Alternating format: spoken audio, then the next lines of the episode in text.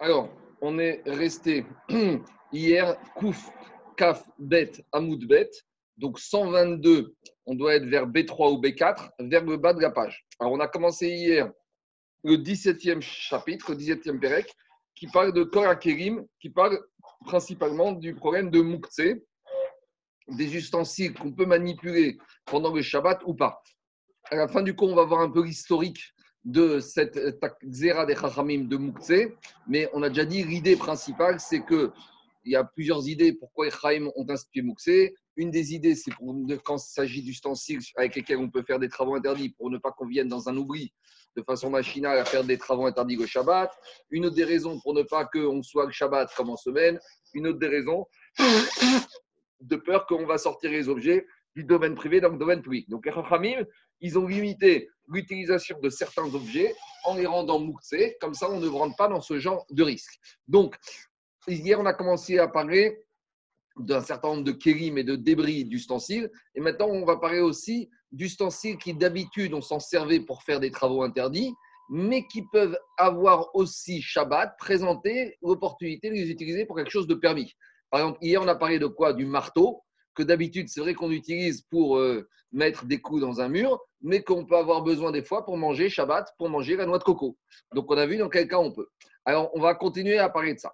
Alors, dans la Mishnah, on est huit lignes avant la fin, on avait dit Notel Adam Kournas. On avait dit qu'un homme, il peut prendre un marteau pour euh, casser égosine, pour casser des noix. Donc, je ne pense pas que la Mishnah parlait de noix de coco, mais les noix aussi, c'est quelque chose qui est dur. Alors, si un monsieur n'a pas de casse-noix, alors la avait dit on a le droit de prendre un marteau pour casser les noix. Alors, Amar Raviuda. Raviuda, il vient, il dit Kournas shel egozim, les fatseabo et à égosine, aval shel napachin lo. Alors, dans un premier temps, Raviuda vient nous dire l'enseignement suivant Kournas shel egozim. Quand est-ce qu'on a utilisé quand est-ce qu'on a autorisé le marteau? C'est uniquement le marteau qui a, avec lequel on a l'habitude de casser les noix. Aval shel napachin, mais le marteau du forgeron, l'eau, on n'a pas le droit de l'utiliser pour casser des noix. A priori, Rav il va contre la Mishnah, parce que dans la Mishnah, on n'a pas précisé quel type de marteau. Donc, on peut prendre de deux manières. Soit la Mishnah n'a pas précisé le type de marteau et j'entends n'importe quel marteau. Vient Rav il n'est pas d'accord avec cette logique-là. Lui, il te dit que même quand la Mishnah a dit marteau sans préciser, elle parle uniquement du marteau. Quoi Le marteau affecté pour casser les noix? Aval, mais le marteau des forgerons, oh, celui-là, tu ne pourras pas l'utiliser. Alors, qu'est-ce qu'on voit de là? Davar Donc on voit du chidouche de Rav que Rav pense qu'un ustensile qui d'habitude ne sert qu'à faire des travaux interdits. Donc le marteau du forgeron, il sert à casser du bois, il sert du bûcheron, il, est, il sert qu'à faire des choses qui sont interdites. Le chidouche de Rav, c'est que même maintenant, si je veux l'utiliser Shabbat pour des choses permises, j'aurai pas le droit.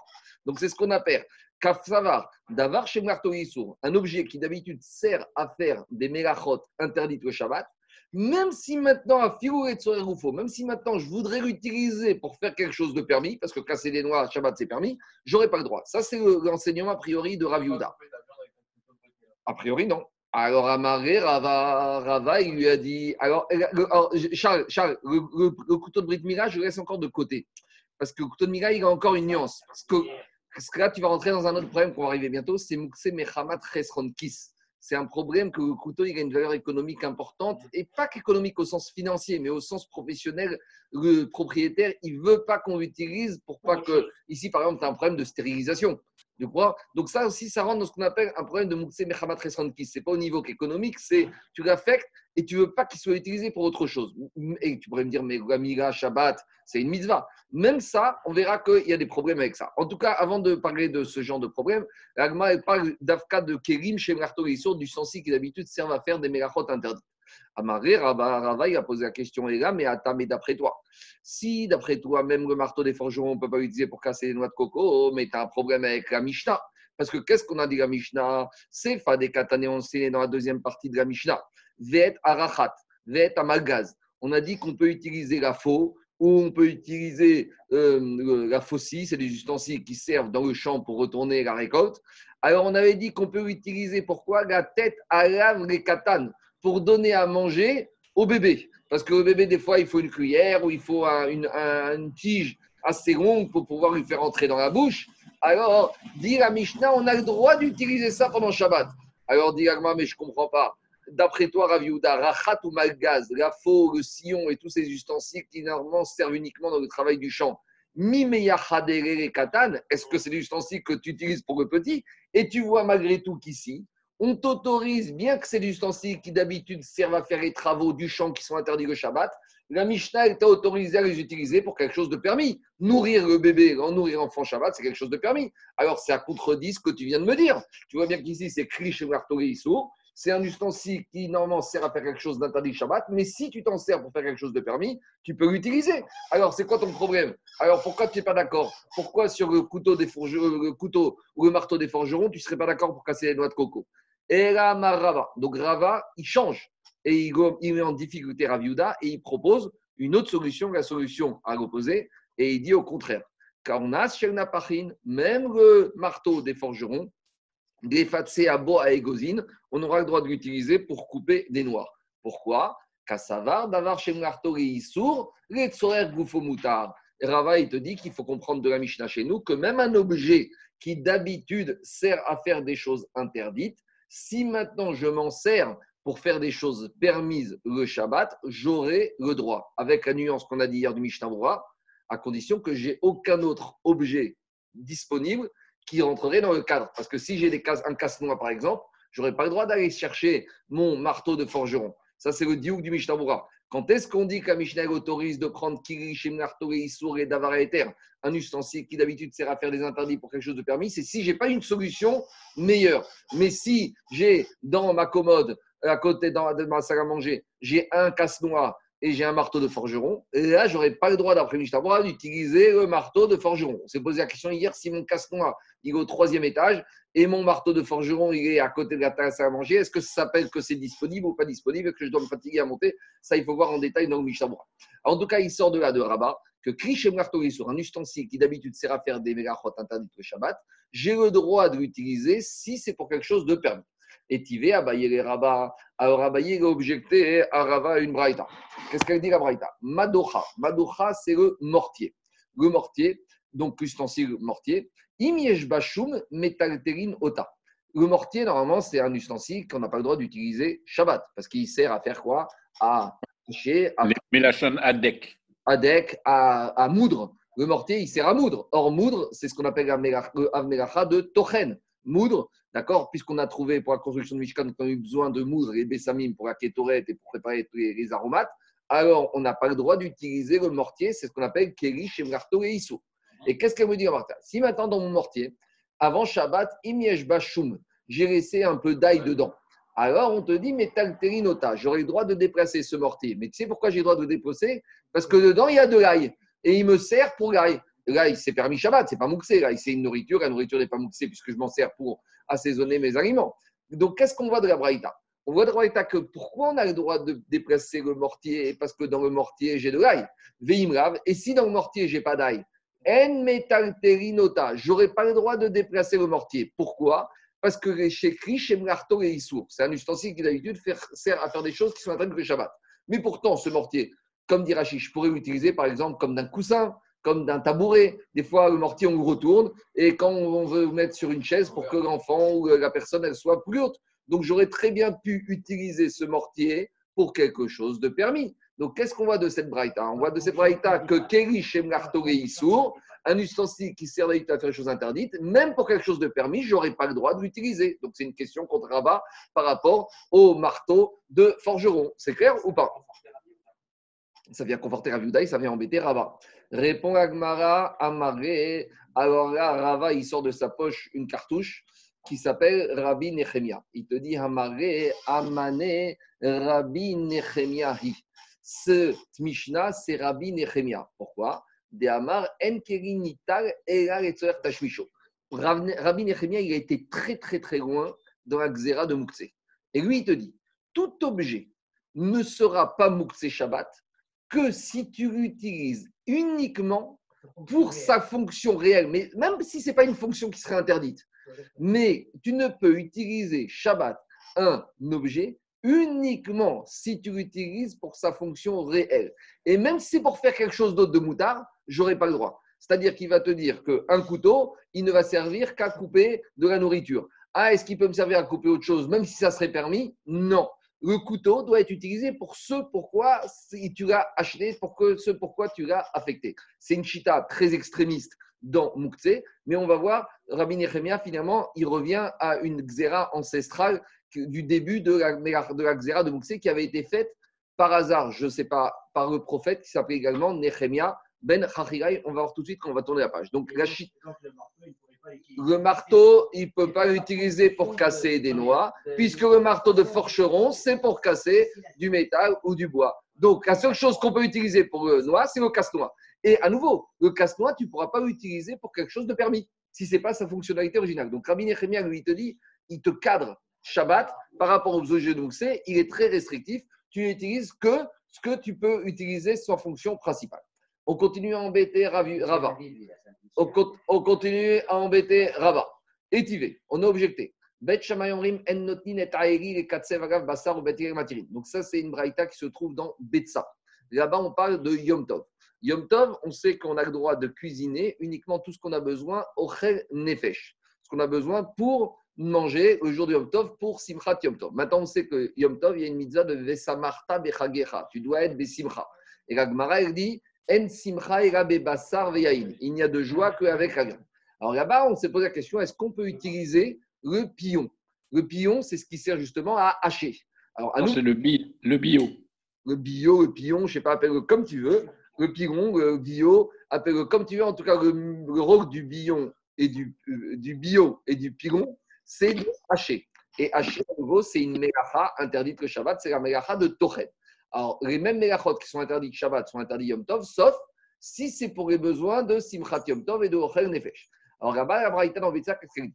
Ben Shammai Yomri, Ben Shammai te dit En notrin et aeri et katsev basar. Même Yom Tov, tu n'auras pas le droit de prendre le bio ou le piron pour hacher de la viande le jour de Yom Tov.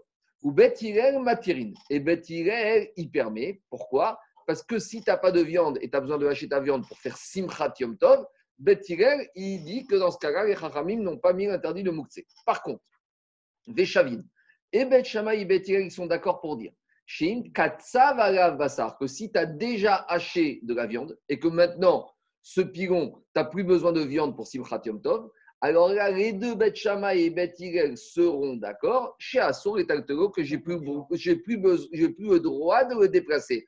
Ah, mais je veux le déplacer pour piler autre chose, pour piler, je dis n'importe quoi, du pain, une feuille, une, orange ou un légume. Non. Pourquoi? Parce que, alors, il y a deux manières de comprendre. Soit on va dire, je n'ai pas le droit d'utiliser pour autre chose de permis, ou même quelque chose qui aurait été différent encore. Malgré tout, on voit d'ici que Beth et Beth sont d'accord pour dire une fois que tu veux utiliser même d'après Metirek, c'est fini, tu n'as plus besoin pour la viande pour Simchat Yom Tov, tu n'aurais plus le droit de l'utiliser. Donc, à nouveau, tu vois que a priori, le pigon, tu dois l'utiliser que ce pourquoi il est permis et pas pour autre chose. Donc, à nouveau, c'est une question contre Rabat. Et là, répond la même réponse qu'on a donnée tout à l'heure. Ça va réchanouiller Rabbi Nechemia. Dans un premier temps, on a voulu dire, dire que cette braïta de Betsa, par qui elle a été enseignée? Elle a été enseignée toujours pareil par Rabbi Nechemia. Donc Rabbi Nechemé, va te dire à nouveau, le pigon, il sert à hacher la viande, tu peux l'utiliser, mais s'il sert à autre chose, même de permis, ça pas le droit de l'utiliser, ça reste bouxé. Donc dans un premier temps, on a voulu donner la même réponse que précédemment. Dit de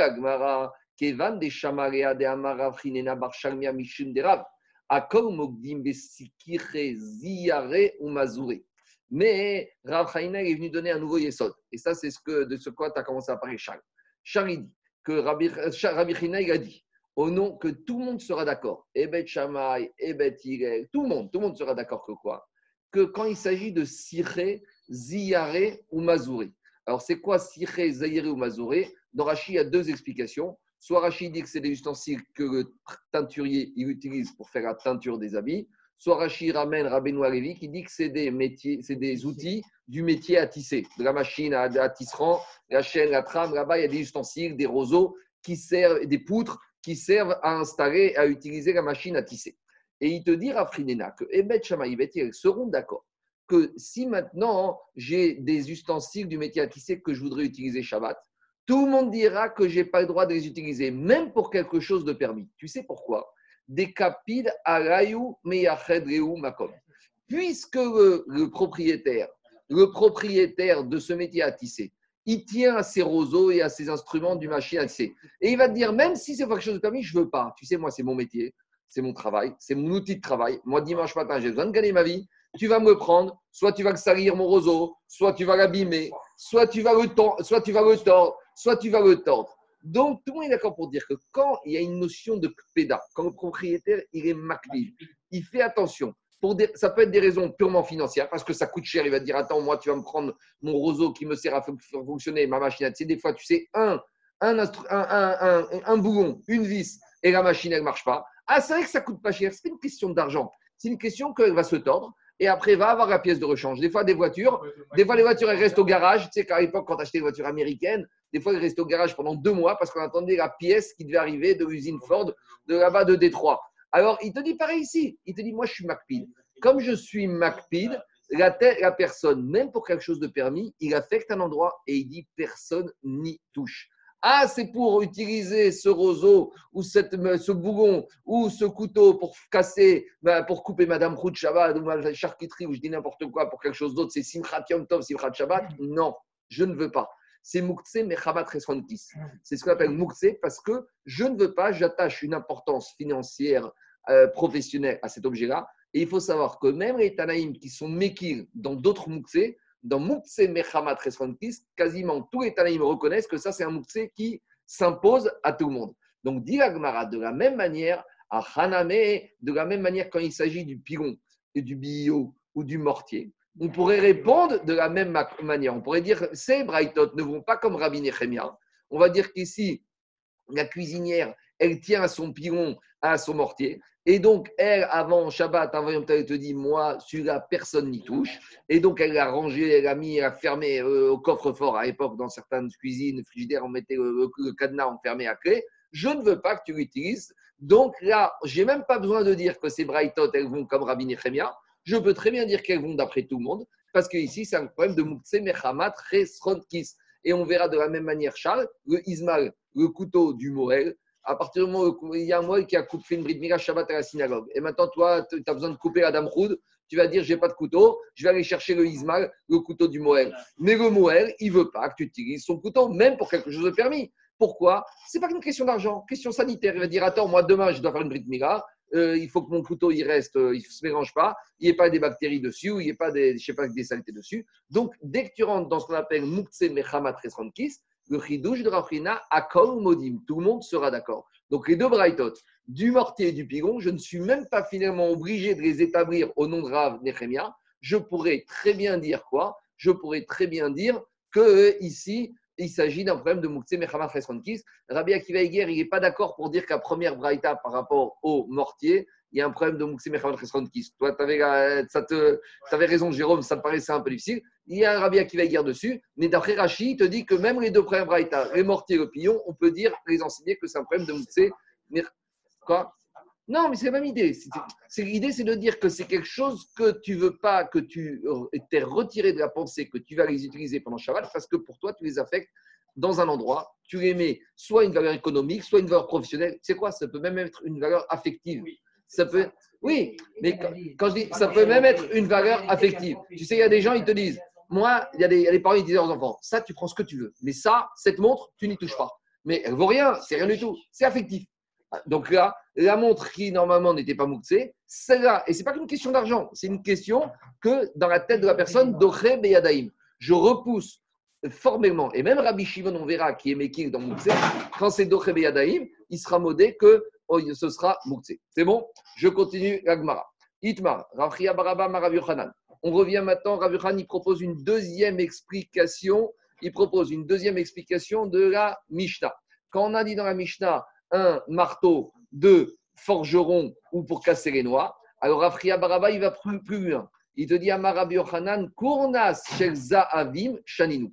Pour Rabbi Yochanan, le marteau, ça peut même être non seulement le marteau du forgeron qu'on peut utiliser pendant Shabbat, mais ça peut même être le, marteau du métallurgiste ou du travailleur de métaux. Même celui qui travaille l'or, et eh ben, les orfèvres. Les orfèvres, même celui qui travaille l'or, eh ben, on pourra, d'après Yochanan, utiliser le marteau avec lequel il travaille son or pour casser les noix au Shabbat. Donc Yochanan, il était encore beaucoup plus loin Pourquoi? Parce que le marteau de l'orfèvre, il est beaucoup plus fragile que le marteau du forgeron. Alors, explique Rachid, pourquoi Khan, il, autorise même à utiliser le marteau de l'orfèvre? Pourtant, il va abîmer son marteau. Après, est-ce qu'il va, après avoir cassé sa, coupé sa, sa note coco, est-ce qu'il va se servir du marteau pour travailler son or? Dirachi, comme de toute façon, avant de frapper l'or et de, pour euh, plaquer, il va s'entraîner, on va dire, sur l'enclume. Donc, il va à nouveau arranger, il va l'aiguiser, il va l'arranger. Donc, il est moins macpide. C'est pour ça que d'après Rabbi on peut même utiliser, autoriser le marteau des orfèvres. Rav Shemen Barava Amar Besamim Shalinou. Rav Shemen Barava, il va plus loin encore. Il te dit même le marteau qu'on utilise pour les aromates. Alors, lui, c'est le, plus méquique de tous. Parce que même le marteau des aromates, ce n'est pas qu'une question qui va abîmer le marteau, c'est même un problème, on va dire, de dégoûtant, de, dégoût. Parce que normalement, le marteau, quand tu fabriques des parfums, tu ne vas pas amener une mauvaise odeur, tu ne vas pas amener des saletés. Donc, il te dit, on pourrait même utiliser le marteau qui sert à fabriquer les aromates, qui sert à fabriquer les parfums, pour casser la noix de coco, et il n'est pas recherche le problème de mius, que ça va être dégoûtant. Donc, il, oublie ça. Et donc, Donc, Rav Shemen Baraba qui te dit que tu peux même utiliser le marteau qui sert d'habitude à fabriquer les aromates, a fortiori qui va utiliser le marteau des orfèvres et a fortiori qui va utiliser le marteau des forgerons pour casser la noix de coco. Par contre, Mande Amar par contre, celui qui est autorisé d'utiliser le marteau des orfèvres ou Shabbat pour casser les noix de coco, peut-être que quoi? Aval des Bessamim, mais est-ce qu'il va aller jusqu'à autoriser le marteau du parfumier qui se sert à fabriquer les aromates? Là, c'est pas sûr. Pourquoi? Capide alayou. Parce que euh, là, il va être quand même macpide que ne pas s'en servir pour casser des noix, d'Irachi, Shiroimas, pour pas que ce soit dégoûtant, parce que là, il y a un problème. Donc, finalement, vous avez, on a vu quatre lectures d'Amoraïm sur comment expliquer la Mishnah. On a Rabat, on a Rav Yochanan, on a Rav Shemen Barava et on a euh, le dernier, le quatrième avis, c'était Rafria Bar Ava. On continue. Diragma. Ah, Mais normalement, tu peux, utiliser, non, tu, peux, tu, peux, tu peux utiliser le marteau avec lequel tu te sers à frapper des coups pour casser ton autre coco. Par contre, tout ce qui est métier marteau de orfèvre et marteau euh, des aromates, ça, tu ne pourras pas utiliser parce que c'est Moukse, Mechamat, Resron, Kis. Par contre, par contre, le marteau avec lequel tu fixes des coups dans le mur D'accord? Là, tu n'es pas macpide par rapport à ce qui va se casser ou qui va se salir. Donc, celui-là, et avec le duke du Mishtabura. Si tu n'as pas de casse-noix à disposition, à proximité du lieu où tu manges. Parce que là, d'après Mishtabura, si tu as un casse-noix et un marteau, tu ne dois pas servir, sauf, sauf, il y a encore une nuance, sauf si avec le casse-noix, tu vas mettre une heure à casser ta noix de coco et qu'avec le marteau, tu vas mettre deux minutes. Parce que là, tu rentres dans un problème. C'est que ton casse-noix, si ça te fait tircha si pendant une heure, tu te mets à casser ta noix de coco pendant Shabbat, là, c'est Kichaïtera. Il vaut mieux quelque part utiliser le marteau du euh, classique. Donc, le couteau du bois, pour moi, il est utiliser s'il a une brique. Et une fois qu'il a fini la brique, il est mouxé parce qu'il est mexarot qui ne veut pas que tu l'utilises, il a peur qu'il va se salir, qu'il va, il va, il va s'infecter, tu vas le tordre, tu vas le tordre, il reste mouxé. D'ailleurs, c'est un problème. Après, une fois qu'il a fini la brique c'est fini. Tant qu'il n'était pas mon il n'y a plus pas de mouxé, mais une fois que c'est fini, c'est fini, il doit le ranger, c'est fini. il doit, il doit minimiser il doit minimiser les déplacements, parce qu'une fois qu'il a fait la mitzvah, la mitzvah est faite. Péda, C'est-à-dire qu'en fait, c'est ça qu'elle a dit, bon, il attaché des pas, tu peux être quelqu'un qui dit je suis attaché, je peux permettre une certaine utilisation. Bon, après, il faut voir. Là, permettre qu'il puisse utiliser quelque chose qui va nous être du temps, il y a des limites. On continue. Il faut bien comprendre. Gmara, après on avait dit ta couche, ta carcar. Dans la Mishnah, on a dit on a le droit d'utiliser couche et carcar. Alors, couche et carcar, à nouveau, c'est des outils du, du, du, tisserand. Et en fait, ces outils qui sont pointus. Et on a dit dans la Mishnah, pourquoi c'est pas mouxé Parce que je peux faire des brochettes de fruits. D'accord La femme, elle a des invités, elle veut préparer des brochettes avec l'orange, les litchis, les fraises. Alors, on avait dit dans la Mishnah qu'on peut utiliser même les roseaux ou des instruments pointus qui d'habitude servent pour le tisserand pour faire des brochettes de fruits. Alors, par rapport à ce din, on ramène une braïta. Tanoura banane. Bien sûr, il faut dire que dans ce cas-là, le tisserand, il n'est pas macpide sur ces instruments. Parce que s'il est MacPid, à nouveau, on rentre dans le problème. Il faut dire que la Mishnah, elle parle soit d'instruments qui étaient couramment utilisés. Donc euh, si, euh, même si on lui casse son, instrument, eh ben, le métier, le tisserand, il en a 10 de rechange. Donc il faut dire comme ça, parce que sinon tu rentres à nouveau dans un problème qu'il est MacPid. Ou il faut dire qu'il a autorisé, il avait, par exemple, un monsieur qui a 10 machines à tisser, il va te dire même s'il y en a une que je ne pourrais pas faire marcher samedi soir, c'est pas grave, j'en aurai d'autres. Donc, en fonction des personnes, en fonction de la situation, on voit qu'il y a certains objets qui seront mouxés ou seront mouxés. Le, métier, le monsieur qui a une usine avec 50 machines à tisser, Alors même si tu lui prends un roseau et qu'il ne pourra pas faire fonctionner une des 50 machines, il n'est pas MacPid. Mais celui qui n'a qu'une seule sera MacPid. Donc, il faut dire que dans ce cas, on n'était pas MacPid. dans une Donc, Paga, c'est une figue qui n'est pas encore totalement mûre. Donc, qu'est-ce qu'on a fait pour qu'elle mûrisse plus rapidement? On l'a enfouie dans de la paille.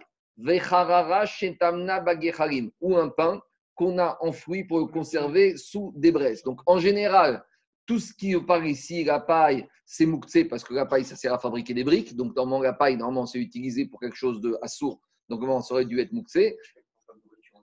Bon, il y a rien Il y a rien qu'on parle de paille qui n'est pas pour une nourriture de bête. Mais tu as raison que si c'est pour une nourriture de bête, c'est sûr que ce n'est pas mouktsé. Mais ici, on parle d'une paille, on va dire que c'est un monsieur qui est fabricant de paille pour fournir à l'industrie du bâtiment. Donc, là, normalement, c'est mouktsé parce que ça sert à fabriquer des briques. Ou, de la même manière, si on a mis du pain, on l'a enfoui sous des braises et Gecharim à nouveau, normalement, c'est Mouksé parce que ça sert à quoi? À alimenter le feu.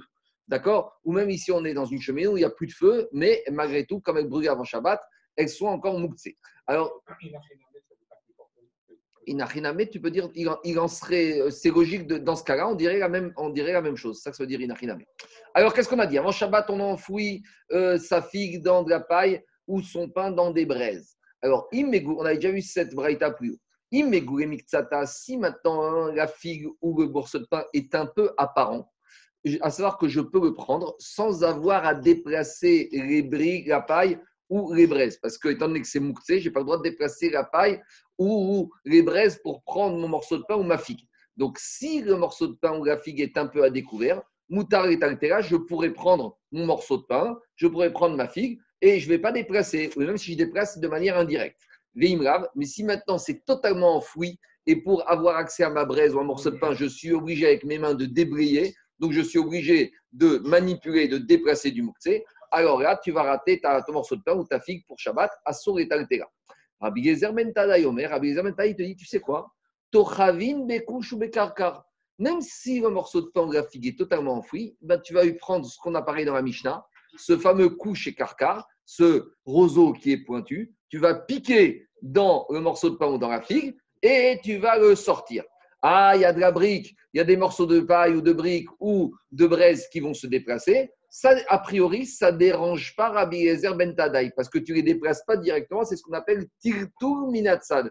Tu les déplaces indirectement. Toi, tu piques, tu prends le morceau. Ah, c'est vrai que quand tu as piqué, tu soulèves le morceau, ça va se déplacer. Oui, mais c'est ce qu'on appelle pour Rabbi Ezer Ben Tadaï, tirtur minatsad. Tu n'as pas déplacé avec tes mains. C'est indirectement. C'est deux côtés. C'est pas avec Yadaim Shekha avec tes mains. Pourquoi? Raoul, qu'est-ce qu'il y a Rachid? Le problème, c'est de remuer le Ça n'a fait Tanakama. Ça que Tanakama, il te dit, tu n'auras pas le droit de faire ça. C'est la marque, ok. Tanakama, il te dit, si c'est découvert, j'ai le droit de prendre parce que je ne vais pas déplacer les braises. Tandis que si c'est de recouvert, Tanakama, il te dit, je ne peux rien Et c'est Rabbi Hazar Ben Tadaï qui propose la solution d'utiliser le pied. Donc il y a une marque Est-ce que ça s'appelle Tiktou C'est un problème. Tanakama, Tirtur Minatsad, c'est un problème. Et pour Rabbi Hazar Ben Tadaï, a priori, Tirtur Minatsad déplacé quand c'est pas avec les mains, c'est pas un problème, c'est ce qui sort de là. Maintenant, ce qui nous embête, c'est ce Rabbi Hazar Ben Tadaï. Pourquoi? Parce que Amar, plutôt Rav Nachman, parce que Amar Rav Nachman, Agacha qui Rabbi Hazar Ben Tadaï. Rabbi Hazar, Rav Nachman, il te dit, Agacha va comme Rabbi Hazar Ben Tadaï, c'est-à-dire que dans ce cas-là, tu pourras utiliser ta broche, tu pourras utiliser ce pic pour piquer. Donc, a priori, on voit de là que pour Rav Nachman, les mêmes ça va Rav Nachman, tirtu minatsad, goshme tirtu. Si Rav Nachman te dit va comme Rabbi Gazar ben Tadai, ça veut dire que Rav Nachman est d'accord pour dire que quand j'ai déplacé de manière indirecte, ce n'est pas un problème. C'est ce qui sort de Rav Nachman. Mais pourtant, le même Rav Nachman, quand on a déjà parlé de ça plus haut concernant le radis. Alors, qu'est-ce qu'on avait dit concernant le radis? Le radis qu'on a enfoncé dans la terre avant Shabbat et que maintenant, pendant Shabbat, tu veux le sortir. Je ne sais pas pourquoi il faisait ça, peut-être pour le garder frais ou piquant, je ne sais pas. En tout cas, il enlever son, son, son côté rarif. En tout cas, le le radis, as enfoui avant Shabbat dans la terre. Alors, à quelles conditions j'ai le droit de le sortir de la terre? Alors, ça va dépendre dans quel sens je l'ai enfoui. Dire Avnarpan, si je l'ai enfoncé la tête du radis vers le haut et le pied du radis vers le bas, donc le radis a une forme de, cône, d'accord? Le radis est large en haut, et étroit en bas. Donc si je l'ai enfoncé comme ça, le côté étroit d'abord vers le sol et le côté large en haut, j'aurai le droit d'enlever pendant Shabbat. Pourquoi? Parce que là, en enlevant, Non, il n'est pas, il est, pas, il est pas, il pas, il pas, pas ensemencé. J'ai pas de problème de Ketzira. De but. Le problème, c'est quoi? C'est quand je l'enlève, comme il est de large en haut et, ben, et en bas, la terre, elle ne va pas tomber. Le trou, il va rester comme ça. Donc, je n'aurai pas déplacé de la terre. Tandis que te dit Rav Nachman, inversement, si le Pouga le radis, tu vas enfouir en sens inverse. La tête en bas, le côté large du radis en bas, et le côté étroit en haut. Quand tu vas le prendre, eh ben, il va avoir affaissement de terrain et la terre, elle va bouger. La terre, le sable, c'est mouxé. Et le ici, il va être déplacé. Ah, je ne l'ai pas déplacé moi, mais c'est ce qu'on appelle Tiktur Minatsad. Je l'ai déplacé indirectement. Et tu vois que Rav il t'interdit. Donc maintenant, j'ai un problème. Parce que Rav Nachman, chez nous, il nous a dit qu'il n'y a pas de problème de prendre la figue ou le morceau de pain avec le pic. Ah, je vais déplacer euh, les briques, la paille ou euh, les braises. C'est pas grave, c'est Tiltou Minatsad. Et ici, Rav Nachman, le même Rav Nachman, il te dit que Tiltou Minatsad, c'est un problème avec le radis. Donc il faut que Rav Nachman. Quoi Maintenant, il a sorti comme ça. Je ne sais pas pourquoi. Non, mais oui, même avec la ce serait le même problème. D'accord, mais c'est indirect indirect. Non, mais il a aussi c'est indirect. Là aussi, il ne touche pas la terre. Il ne touche pas le sable. Il sort le radis. Et en sortant le radis, il y a affaissement de terrain. Il sort le radis, il y a affaissement de terrain. Et la terre, elle tombe. Donc, indirectement, il a, fait il a déplacé de la terre ou du sable. Donc, le problème, c'est qu'il y a une marcoquette. Le problème dans la vie, c'est toujours pareil. Tu peux, as le droit de penser différemment dans une marcoquette, mais il faut être cohérent. Si une fois tu penses que Tiltou Minatsad, donc une fois Rav Nachman nous dit comme Réazar Ben Tadaï que Tiltou Minatsad, ce n'est pas un problème. Et ici, dans le cas du radis, il nous dit que Tiltou Minatsad, que déplacer même indirectement, c'est un problème. Alors, comment il s'en sort? Dit Agmara, Adar Be Rav Nachman Miaï. Rav Nachman, il a changé d'avis par rapport au Pougla, par rapport au radis. Et il, a, est revenu en arrière, il t'a dit que même si le radis, tu l'as enfoui à l'envers, eh ben, tu pourras le sortir parce que même si la terre elle bouge, c'est Tiltou Minatsad. Il est resté avec son avis que Tiltou Minatsad, Lav Shme Tiltou. Après, dans la Mishnah, on avait parlé de l'aiguille. L'aiguille qui servait à enlever une écharde, une épine qui se trouve chez l'être humain. Alors, Rava Bere de Rav et Rav Yosef. Rabenu. Alors, Rava, il a demandé à Rav Yosef, apprends-nous Rabbi. Quand on a parlé dans la Mishnah d'une aiguille, Machat, est-ce que c'est une aiguille entière? Ou même Machat Shenital Harara, une aiguille de laquelle on a enlevé le chat, ou le chat de l'aiguille s'est cassé. Le chat, c'est le, trou à extrémité dans lequel on va mettre le fil. Oh, Shinitol, oh, ça, Maou, ou la pointe, elle s'est cassée. Donc, en fait, ils ont demandé une question à Rav Yosef. Est-ce que quand la Mishnah dit qu'on a le droit de prendre une aiguille pour enlever les chats de Shabbat, c'est même une aiguille qui est décommissionnée et cassée, ou il faut que ce soit une aiguille vraiment en état de fonctionner avec le chat et avec la pointe? Voilà la question. Alors, Amaré Tanitoua. Alors, il lui a dit, on a enseigné dans notre Mishnah. Relis la Mishnah chez nous, Shabbat, page Kouf Kabet. Qu'est-ce qu'on a dit dans la Mishnah? Machat Sheriad, Ritolba et Akotz. Il y a dans la Mishnah chez nous, il y a marqué que tu peux prendre une aiguille pour enlever les chardes. Ben Nekuva et Ben. La Mishnah, n'a pas fait la différence, une aiguille avec son chat, une aiguille avec le chat ou sans le chat. Donc, si la Mishnah n'a pas fait de différence, ça veut dire qu'elle a parlé de toutes les aiguilles possibles que tu peux utiliser pour enlever l'épine qui se trouve dans la main ou dans le doigt de l'être humain. Donc, ça qui lui a répondu, qu'est-ce que tu cherches? C'est ton problème Relis la Mishnah. Si la Mishnah avait voulu faire une différence, elle l'aurait faite. Si la Mishnah n'a pas fait de différence, c'est qu'il n'y a pas de différence. Donc, a priori, il faut lire la Mishnah que la Mishnah a autorisé n'importe quelle aiguille. C'est bon? Alors, étivé, il lui a objecté une braïta. Il a marqué, cette braïta, on l'avait vu plus haut, Dafnun Bet Bet. À nouveau, on revient, ça fait longtemps, quelques jours qu'on n'avait pas parlé de Tumatara, donc on va parler un peu de Tumatara. Et là-bas, on a parlé de quoi? Harara ou Teora. Là-bas, on a, a une braïta qui nous dit que lorsque j'avais une aiguille, dont le chat de l'aiguille s'est cassé, ou la pointe de l'aiguille s'est cassée, si cette aiguille, avant qu'elle se casse, elle était impure, par exemple un zav l'avait touchée ou elle était au contact d'un mort, donc elle était impure, alors euh, même si elle était impure, maintenant qu'elle a été cassée, en se cassant, elle a perdu son shem keri, son, son nom d'ustensile, et on a déjà expliqué qu'en matière de touma, lorsqu'un ustensile perd son shem, son nom d'ustensile, la touma, elle disparaît avec, elle a débarrassé. Donc qu'est-ce qu'on voit de là? On voit de là que quoi? Qu'une aiguille, lorsqu'elle est cassée, elle perd son shemkeri en matière d'impureté. Donc, je vais dire de la même manière, Shabbat, l'aiguille qui est cassée, c'est plus un kéri. Si c'est plus un kéri, c'est moukse. C'est ça la logique de l'objection. Il lui dit, mais comment tu peux me dire que tu peux prendre une aiguille qui s'est cassée pour enlever une épine? Mais de là, puisque tu vois qu'en matière d'impureté, lorsqu'une aiguille est cassée, ça ne s'appelle plus une aiguille, ça ne s'appelle plus un kéri, ça ne plus un ustensile. Or, on sait que Shabbat, dès qu'on n'a pas affaire à un ustensile, c'est moukse. Parce que quand c'est pas kéri, quand c'est stam et tzim baravanim, du bois ou des pierres ou du sable, c'est mouktsé parce que c'est pas un kéri. Donc ici, cette aiguille qui s'est cassée, ça devient quelque chose qui n'est plus un kéri. Et si c'est plus un kéri, j'aurais pas le droit de déplacer. Donc comment tu peux me dire qu'Amishnah a pu dire qu'on peut déplacer n'importe quel type d'aiguille? C'est pas vrai. Il lui a répondu à Marabaye. Abaye a dit mais attends, tu mélanges tout. Touma à Shabbat Karamit. On est dans deux secteurs différents. Toi, tu me ramènes une braïta qui me parle d'un problème de pureté et d'impureté. Et moi, je te parle d'un problème de Shabbat. En gros, toi, tu veux me dire que la notion d'ustensile, c'est la même définition concernant l'impureté et concernant Shabbat. Mais ce n'est pas du tout la même chose. Dans l'impureté, la définition de ce qu'on appelle un ustensile, ce sera une définition. Et dans la notion de Shabbat par rapport au din de Moukse, la définition de Kéli d'ustensile, ce sera une autre définition. C'est deux secteurs différents. Il ne faut pas faire une chouchouka, même sur les Shabbats. Non, c'est vrai, c'est vrai. Il te dit, attends, dans un cas, ça va être Kéri, dans l'autre cas, Kéri, d'accord? C'est comme si tu me dis, tu sais quoi, dire, j'ai besoin d'une roue. Tu vas voir monsieur, vendeur de roue, il va dire une roue de voiture, ou une roue de tracteur, une roue de camion. C'est pas les mêmes domaines, c'est pas les mêmes euh, cylindres, c'est pas les mêmes rayons.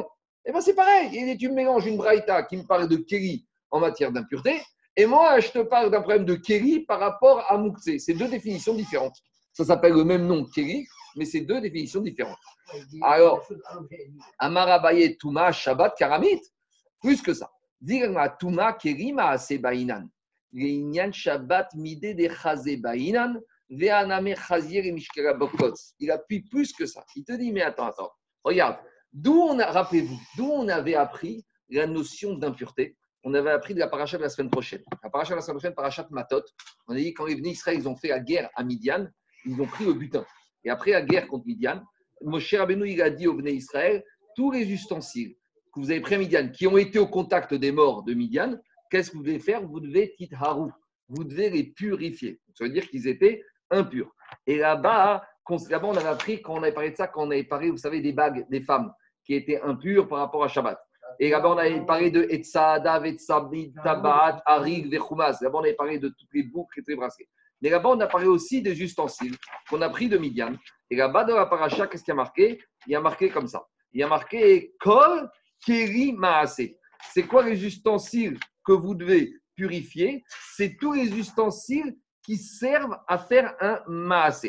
Vechol Beged, Vechol Kerior, Vechol Maaseizim, Vechol Keriet Titrataou. Vous devez purifier. Et il y a marqué là-bas Kol Keri Maase. D'ailleurs, il faut lire les quatre Kol tout ustensile qui sert à faire une action, pourquoi l'ustensile a été fabriqué.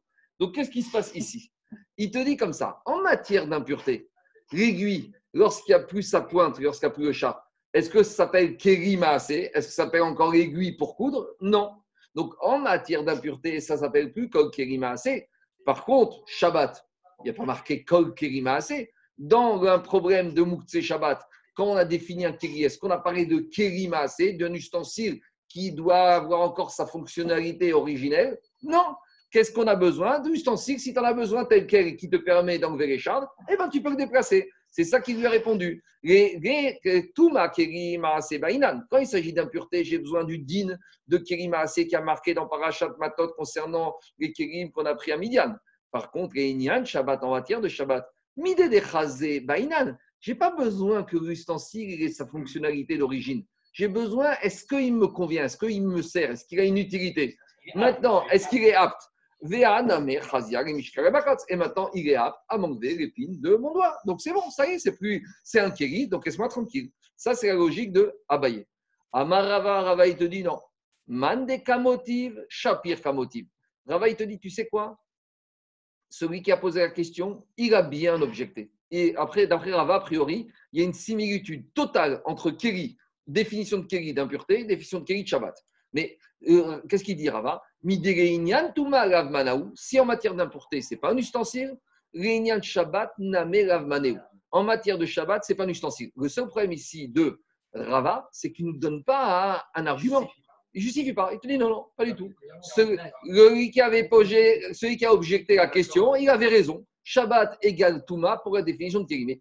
Ce qui est embêtant, c'est que Abaye, il nous a justifié sa différence qu'il fait entre Shabbat et Touma. Rava, il nous dit, il nous lance ça comme ça. Et d'ailleurs, Tosfat, il pose déjà une question, il attaque Tosfat très fort. Tosfat, il attaque Rava. En, regardez le Tosfat, Midirenian Touma. Il te dit, comment tu peux dire que Shabbat égale Touma en matière d'impureté? Pourtant, Tosfat, il dit comme ça. Ravmana Shabbat, Name Ravmana. Comment Rava il peut dire que Shabbat égale Touma sur euh, la définition du stencil Tema, Atnan et Kaman Akerim Nitarin Shivren Nitarin Afagav de Touma ou Shnishbar et et et il ramène qu'on va voir plus loin dans Agmara que un débris d'ustensile n'est pas mouktsé. Pourquoi? Parce que comme à l'entrée de Shabbat, l'ustensile n'était pas mouktsé, même si pendant Shabbat il s'est cassé, les débris ne sont pas mouxés. Donc, en matière de Shabbat, un débris d'ustensile, ça s'appelle comment? Un ustensile. Tandis qu'en matière d'impureté, on a déjà dit, si j'ai un ustensile, qui a un reptile mort qui est tombé dessus, qui est impur, dès qu'il se casse, hop, après, il y a différentes tailles de, trous. On avait vu l'olive, la date, euh, la grenade. Mais en tout cas, imaginons qu'il est totalement cassé. Eh bien, l'impureté a disparu. Donc, Tosfot, il dit à Rava, Arrête de me dire qu'il n'y a aucune différence, que tout est pareil, et même d'inim entre Shabbat et Touma. Tu vois qu'en matière de Shivré Kérim, Shivré Kérim, des débris d'ustensiles, ça s'appelle encore des Kérim par rapport à Moutse, tu peux les déplacer. Alors qu'en matière d'impureté, il n'y a, plus de, plus de différence. Quand on arrivera plus loin, on répondra à cette question. Je reviens à Agma. Donc pour Rava, c'est pareil. Alors Agma, elle objecte cette fois une braïta à Rava. Métive, et on a objecté une braïta. Machat, une aiguille. Ben Nekuva, Ben Shina Nekuva, notre fameuse aiguille, qu'elle soit euh, percée avec le chat ou qu'elle soit sans le chat. On a le droit de la presser Shabbat. Et l'importance du chat ou de la présence du chat de l'aiguille ou non ne sera intéressante, ne sera utilisée que pour impureté. Donc la Braïta, elle est claire et nette. La elle te dit clairement qu'on fait une différence entre Shabbat et entre toi. Donc cette Braïta, c'est une question terrible contre Rava. Rava, c'est un Amora, il est obligé de se plier à cette Braïta. Et là, à nouveau, c'est toujours Emet à Torah c'est pas Rava qui va répondre. C'est Abaye, dont Gabraïta va dans son sens, qui va défendre Rava. Donc, toujours pareil, Abaye ne cherche pas à avoir raison ni à gagner son binôme contre Rava, il cherche le Emet. Et il te dit, Tirgema Abaye Riba de Rava. Abaye te dit, tu sais comment Rava il va s'en sortir avec cette Braïta? Il va dire que cette Braïta, par exemple, quelqu'un, des Gourmi Askinan. Gourmi Askinan, c'est quoi? Explique Rachid C'est un. ébauche. Rachid, comme ça, il dit c'est le modèle. À savoir, c'est quoi? C'est une forme. Une ébauche, une ébauche. Une ébauche. C'est des aiguilles qu'on n'a pas encore terminé de travailler, qui sont prêtes pour, euh, dans lesquelles on va faire le chat. Des nekuva nigmera veshena nekuva ina nigmera melarta. Ikar keinyan ou de la vekiri avavetitu sharia de C'est avant d'avoir terminé l'aiguille. Donc, une aiguille, d'habitude, il y a l'aiguille qu'on fabrique et après, elle se casse. Mais il te dit, la Braïta, elle ne parle pas de ce cas-là. Elle parle qu'on a le fabricant des aiguilles. Le fabricant d'aiguille, il prend un morceau de métal, il commence à couper le métal. Quand il a coupé le métal, maintenant il va faire un trou pour faire le chat de l'aiguille. Mais avant qu'il ait fait le trou, donc ça ne s'appelle pas encore une aiguille. Puisque pour aiguille, pour le couturier, quand est-ce que ce sera une aiguille? Quand il y aura le trou. Donc en matière d'impureté, pour que l'impureté puisse s'abattre sur cette aiguille, il faut que l'aiguille elle soit terminée. Il faut que ce soit assez. Donc tant que je n'ai pas terminé, l'impureté ne peut pas. Donc il y aura une différence si c'est percé, si ce n'est pas percé pour l'impureté. Mais pour Shabbat, si au moment où le monsieur est en train de travailler son aiguille, il y a quelqu'un qui vendredi après frappe à la porte qui dit Tu sais quoi? Tu as des aiguilles parce que j'ai mon fils qui a une écharde et peut-être je vais devoir l'enlever. Il dit Écoute, je n'ai pas terminé mon aiguille, je dois faire le chat. Il va dire Mais c'est pas grave, moi je n'ai pas besoin du chat, je le prends tel quel. Donc, puisque tu vois qu'en matière de Shabbat, cette goumi, elle peut convenir, c'est ça qu'Abraïta a dit. Quand est-ce que je dis qu'il y a une différence entre une aiguille en matière de Shabbat et en matière d'impureté C'est quand l'aiguille n'a pas encore été terminée, quand je suis dans le travail préparatoire dans l'ébauche. En matière d'impureté, il n'y a pas d'impureté possible, mais en matière de Shabbat, ça s'appelle un kéli. Et c'est de ça qu'Abraïta parle d'après Rabat. Par contre, Rabat, il va te dire, si c'était une aiguille qui était terminée et qu'après elle s'est cassée, là, ce sera la même règle pour Shabbat et pour l'impureté. C'est ça qu'il a répondu. La Braïta, parle en code. Pourquoi? Zimnin, des fois, des mimra parce que des fois, le fabricant d'aiguilles, il change d'avis. Ou et Umana. Et avant même qu'il ait fait le chat d'aiguille, il, il va la vendre à quelqu'un qui en a besoin pour enlever une écharpe. Aval et Mais dans le cas où l'aiguille elle a été fabriquée avec le chat, elle a été terminée. Et c'est ça qui va te dire, Rabat, il maintient son avis. Aval et une après que l'aiguille ait été fabriquée. Denitalchara, on a enlevé le chat au Oktsa ou l'épine. Adam Zorka Reben Groutaot. Le propriétaire, il la jette avec les débris la ferraille. Avec la ferraille. Et donc, en faisant ça, le propriétaire montre que c'est plus un ustensile. Et ça, ce sera plus impur s'il y a un reptile mort qui tombe dessus parce que c'est plus un ustensile. Et de la même manière, je n'aurai pas le droit de déplacer ce débris d'aiguille pendant Shabbat parce que ce n'est pas un ustensile. Sur ce point-là, Rabat, là, il te dit après coup, Jérôme, ce sera pareil. Je t'explique. Tant que je n'ai pas fabriqué mon aiguille, tant que je n'ai pas fabriqué mon aiguille, j'ai mon morceau métallique, 20 métallique. Là, le monsieur, il s'apprête à faire le trou. À ce moment-là, arrête-toi avant qu'il fasse le trou fabricant. Si maintenant il y a un reptile mort qui tombe dessus, la bougie métallique n'est pas impure parce que ce n'est pas encore un ustensile.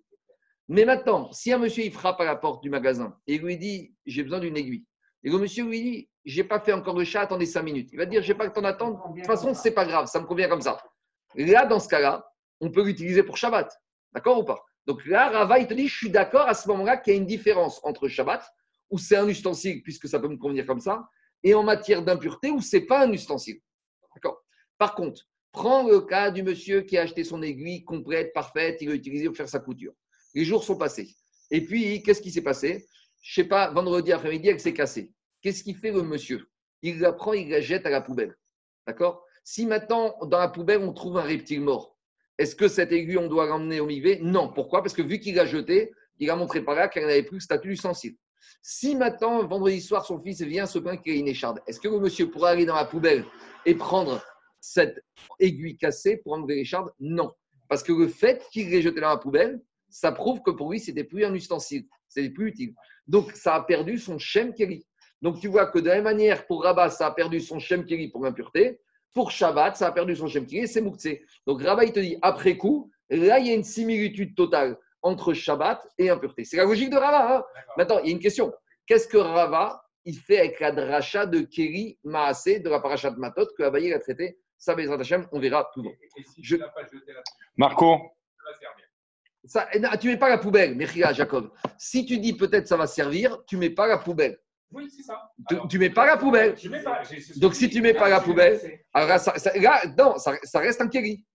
Et pour impureté aussi, d'après Rava. Ah, mais oui. Mais parce que si tu vas pas jeter la poubelle, c'est que c'est encore un kéli. Mais, mais sachant. Oui, mais ah, ah, d'après Rava, il a compris que pour que tu montres que c'est cassé, tu t'en sers plus comme d'un kéli, il faut que tu le mettes à la poubelle. Mais oui, c'est ça le cri de Rava, même pour l'impureté. Parce que c'est pas parce qu'il est cassé pour ça, mais il sera peut-être utile à autre chose. C'est ça la logique de Rava. C'est bon? Qu'est-ce qu'il y a, Zaki? Marco, quand tu parles du fabricant là, qui, a fait, là, qui a commencé à faire son aiguille, oui et qui n'a pas fait le, le, chat de l'aiguille. Oui. Et après, il le vend à quelqu'un pour enlever les chardes. Oui. C'est ça que je comprends pourquoi elle ne prend pas la Touma. Puisque l'appartement, c'est devenu un ustensile à, ce moment-là. C'est pas un ustensile. C'est que. Ah, il, s'en sert pour enlever les chardes. C'est un ustensile. Non, mais regarde ce qu'il dit Rachid. Rachid te dit comme ça. Je te relis Rachid. Gourmi, c'est une ébauche. Machatin amdot linakev. Une aiguille que le fabricant va faire le chat des Quand il aura fait le chat, Nigmera Melarta, on pourra dire que ça s'appelle une aiguille. Veshena Nekuva. Et quand le chat n'est pas fait, Ena Nigmera Melarta, ça ne s'appelle pas encore qu'il est terminé. Et, je t'explique. Il Tuma Udego avec Eri. Aval Betirtu Sharia de Chazé les côtes. Lui, il te dit, tu sais que quand un fabricant fabrique un objet, tant que l'objet n'est pas fabriqué, l'impureté ne peut pas tomber sur cet objet. Il faut ce qu'on appelle Gmar Melacha. Il faut terminer le travail.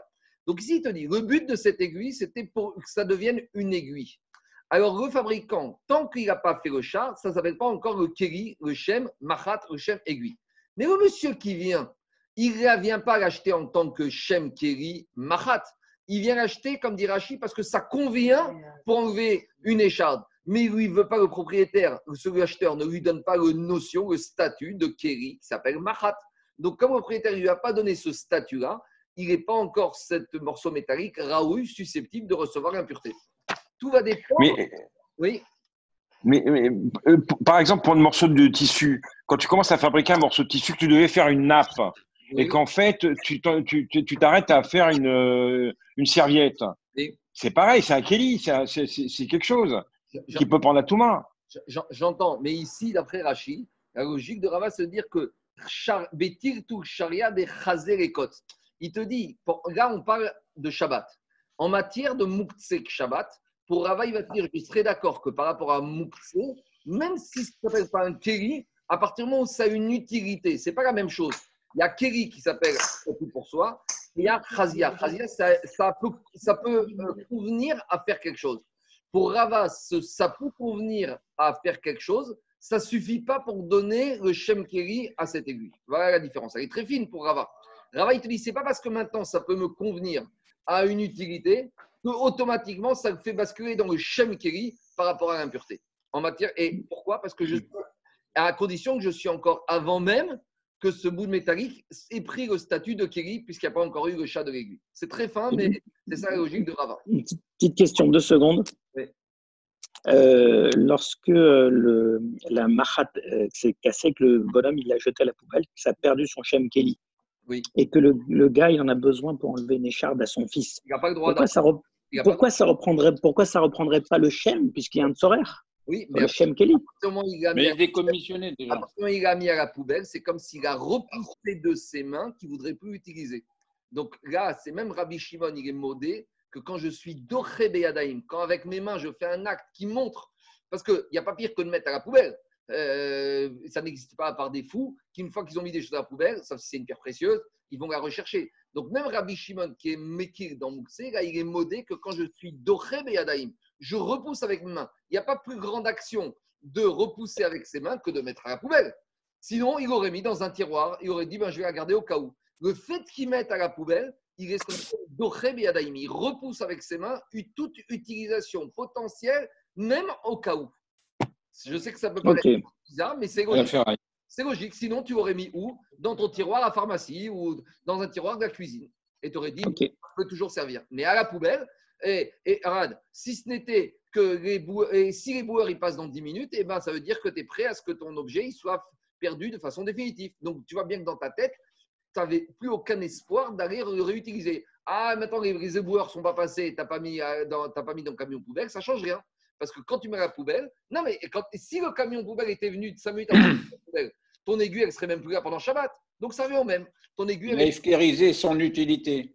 Oui, Lui, il dit qu'il l'aurait probablement mis dans un truc à métaux. oui. D'accord Mais, mais c'est normal qu'il la mette dans un truc à métaux. C'est son utilisation Non, non, première. ici, des trucs à métaux, c'est le débris à métaux. À l'époque, ils, avaient- ils étaient très écologiques. Il y avait la poubelle pour les papiers. Et la ferraille. Il y avait la jaune, la verte, la bleue. C'est de ça qu'il parle ici.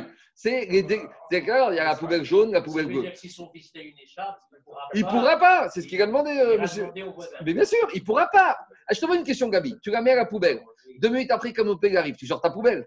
Donc, tu comptais encore utiliser Ah, maintenant, comme une poubelle n'est pas venue, la grève. D'accord, mais ça change rien. Tu as été doré, Beyanaïm. Et, si tu- et, si vrai- et sinon, tu aurais mis dans ton tiroir de la cuisine ou de la pharmacie. Je continue. Allez. On continue à Rabotaille. À Soubé, il y a Attends, et c'est pas contradictoire avec l'enseignement de Rava là-haut, où Rava il le dit sur le mortier, Imiyesh bo shum mital telimotam, ben lab, s'il n'y en a pas, en metal que Là-bas, c'est encore un kéri. Là-bas, le, le mortier, il ne s'est pas cassé. Le, le mortier reste un kéri. Tandis qu'ici, on a quelque chose qui n'a plus le shem kéri. Là-haut, c'était vraiment un mortier qui est encore un kéri. Et le problème, c'est comme c'est écrit shem sourd, alors la Braïta exigeait qu'il y ait quelque chose de permis pour pouvoir déplacer le mortier qui était écrit shem. Allez, on avance. On continue. Diagma Asube Yanouka. Alors là, Charlie va m'aider. Asube Yanouka, c'est une manipulation qu'on fait chez les bébés. Celui qui redresse. Ouais, alors redresser les os et les membres du bébé. Des fois, quand le bébé est né, il est un peu, il est un peu problème d'ailleurs. ostéopathe. Voilà, c'est une manière, c'est de l'ostéopathie. Alors qu'on soit clair, ouais, pour les bébés. Alors qu'on soit clair, c'est pas, on n'a pas, qu'on soit, Jérôme, on n'a pas un problème de piquoire nefesh. On n'a pas un problème de risque de vie ni de perte de membres pour Ni l'enfant. de tsar. Ni de tsar. Si, si, s'il y avait un risque de perte de membres pour l'enfant, on le fait tout de suite Shabbat. Là, on dit c'est truc qu'on peut attendre plus tard. Et malgré tout, on le fait pendant Shabbat. Alors, est-ce que c'est permis ou pas? À Soubé Yanouka, est-ce qu'on a le droit de redresser l'enfant qui a des problèmes de structure par rapport à des os? Alors, on a deux avis. On a Rav Nachman qui dit que c'est assour. Verav Shechet Charé. Et Rav Shechet, il dit que c'est permis. Alors, on va étudier les deux avis. Amar Rav Nachman, Rav Nachman, il te dit Mana, d'où je sais que c'est assourd de redresser l'enfant pendant Shabbat parce qu'on a une Mishnah qui va nous dire En osin afiktoizin be Shabbat. On n'a pas le droit de fabriquer afiktoizin Shabbat. Alors, c'est quoi afiktoizin Explique Rachid. Réaki. Afiktoizin, c'est un sirop, une potion Les émétiques. qui permet de vomir. Qui permet de vomir. Pourquoi? Alors, Rachid explique de quoi il s'agit. Choté Mashkim, c'est un monsieur qui va boire cette potion, ou Maki, et il va vomir. Véromir quoi C'est pas un smecta, c'est pas parce qu'il a mal au ventre qu'il a la gastro. Alors pourquoi il fait ça? Et là, les harik et meav, c'est pour se vider le ventre, l'estomac. Il voit, il est, il est plein, il est rempli, mais on lui amène une nouvelle bouteille de vin. Il dit c'est chaval, je ne vais pas rater cette bouteille de vin. Elle est trop Une, une purge émétique. 10 ans que je rêve de la voir mais j'ai plus envie. Alors, je vais purger et après, je vais avoir de l'appétit. D'accord? Ou par exemple, il y a des gens, le problème, c'est qu'ils mangent trop, qu'ils douchent et ils vont rentrer chez eux et la femme, ils vont rien manger. Alors, avant de rentrer chez eux à la maison, ils passent aux toilettes à la synagogue avec leur euh. Comme ça, quand ils rentrent à la maison, ils ont encore de l'appétit pour faire cavode à la femme. Donc, ça peut arriver. Alors, est-ce qu'on a le droit de boire ça Shabbat Alors, qu'est-ce qu'il dit Qu'est-ce qu'elle dit la Mishnah? Mishnah dit on n'a pas le droit de faire ce afiktoïsine. On n'a pas le droit de boire ça. Et pourquoi? Pourtant, ici, ce n'est pas un acte thérapeutique. Asur mishum demetaken gavra. Rav Nachman, il a compris, Rashi il explique que Rav Nachman, il a compris que prendre afiktoïsine Shabbat, c'est comme un acte de réparer. Makebe patish. De la manière qu'on a dit metaken, arranger un ustensile, c'est makebe patish. Là, je m'arrange, puisque je n'étais pas apte, je n'étais pas en bon état, et pas au sens thérapeutique, au sens j'étais pas bien comme il faut en forme pour bien manger le repas de la maison, alors je m'arrange. Donc, il te dit Rachid des metaken gavra, c'est arranger l'être humain. Donc, le chidouche de Rav Nachman, c'est qu'il y a une notion d'être metaken. Après ça, c'est Torada de Maké aussi chez un être humain. Donc, de la même manière que chez l'adulte, on n'a pas le droit de faire afictosine, de la manière le bébé, le nourrisson qui a besoin d'être un peu redressé, et ben si tu fais ça Shabbat, c'est Metaken Gavra. Ah, tu vas me dire, il n'y a pas de notion de Metaken chez l'être humain. Si tu vois que dans la Mishnah, fictoïsine existe pour être humain. Ça, c'est le ridouche de Rav Nachman. Les Rav Shechet, Rav Shechet, il va te dire, ne mélange pas tout. Atav Lav Orche, Archa Orche. Rav dire, c'est vrai qu'un Mishnah, interdit la fictoïsine. Mais un adulte qui prend la fictoïsine, c'est pas derrière, c'est un type qui est tendu. D'accord? Prendre un sirop pour se faire vomir, pour être propre, pour pouvoir réattaquer un deuxième repas, c'est pas normal. Tandis que réparer, tandis que redresser un enfant, c'est comme lui donner à manger, c'est comme lui donner à boire. Ça, ça rentre dans le derrière. Et ça, il n'y a pas de problème. Ça t'appelle ça, pas ça, métaken. Je te pose une question. Quand tu as faim Shabbat, tu manges. Est-ce que ça s'appelle métaken Est-ce que ça s'appelle que tu t'arranges? Non. Alors, de la même manière, quand tu donnes le biberon à un bébé, est-ce que tu es en train d'arranger le bébé? Est-ce que tu fais un problème de métaken gavra? Est-ce que tu arranges un bébé? Est-ce que tu termines un travail? Non. Donc, je te dis, redresser un bébé pour Shechet, c'est normal. C'est comme tu lui donnais à manger à boire. Toi, l'être humain, quand tu as un problème d'os, tu te fais des petits gestes et tu te remets droit. Le bébé, il ne sait pas faire. Donc, tu fais ça. Tandis que la fictosine, ça, c'est interdit. Alors, dit Agmara, d'où il Rav Mana Minara. Nous, Rav il tient son Yesod. Ditan, il revient. Pourquoi on a parlé de ça? Parce qu'on revient à notre Mishnah chez. Qu'est-ce qu'on a dit? Parce qu'on a vu que quand il s'agit d'une écharde, on a le droit Shabbat de prendre une épine, une aiguille pour enlever l'épine qui se trouve dans la main ou dans le doigt. Et là-bas, on t'a pas dit que c'est interdit parce que tu es en train d'être métaken. On t'a pas dit que quand tu enlèves une épine, tu arranges l'être humain. Donc, de la même manière que là-bas, on t'a pas dit que c'est pas un problème parce que ça ne veut pas arranger l'être humain, c'est le derrière normal des choses. Quand tu bailles, je sais pas moi, quand, tu bailles ou quand tu te débouches une oreille, est-ce que je vais dire je suis métaken, Shabbat, parce que je suis en train de me déboucher l'oreille? Non, ça c'est le derrière normal. Donc, tu vois bien que c'est permis d'enlever l'épine, c'est permis de faire ce genre de choses. Donc, c'est permis de la manière de manipuler le bébé. Par contre, se faire vomir Shabbat pour pouvoir être prêt, ça, c'est métaken.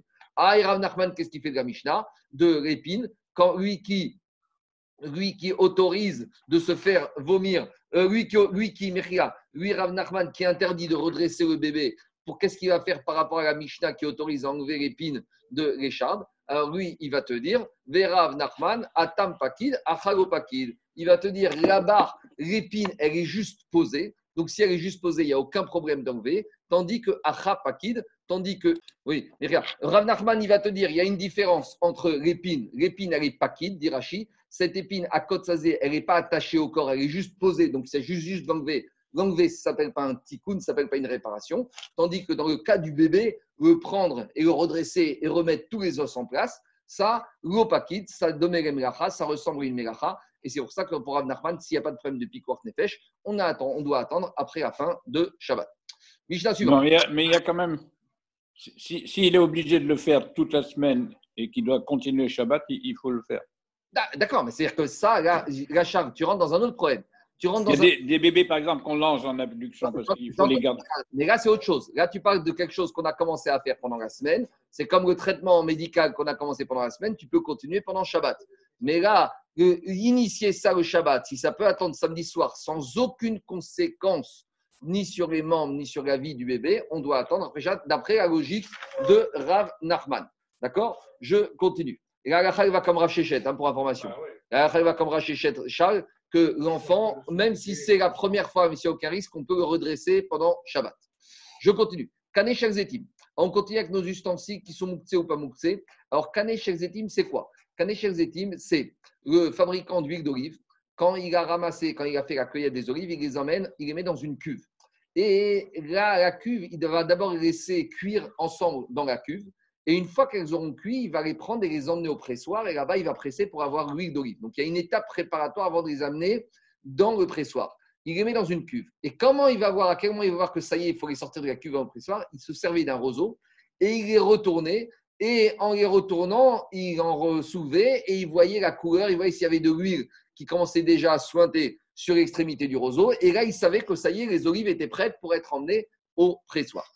Alors, dit la Mishnah, Zetim, le roseau avec lequel le fabricant des olives il se servait, Imiesh Kesher Berocho. Alors, si sur ce roseau, il y a une petite bague à l'extrémité, je vais vous montrer le dessin que j'ai ici, comme ça. Je ne sais pas, il y a un dessin chez vous? C'est comme la jauge à huile des voitures.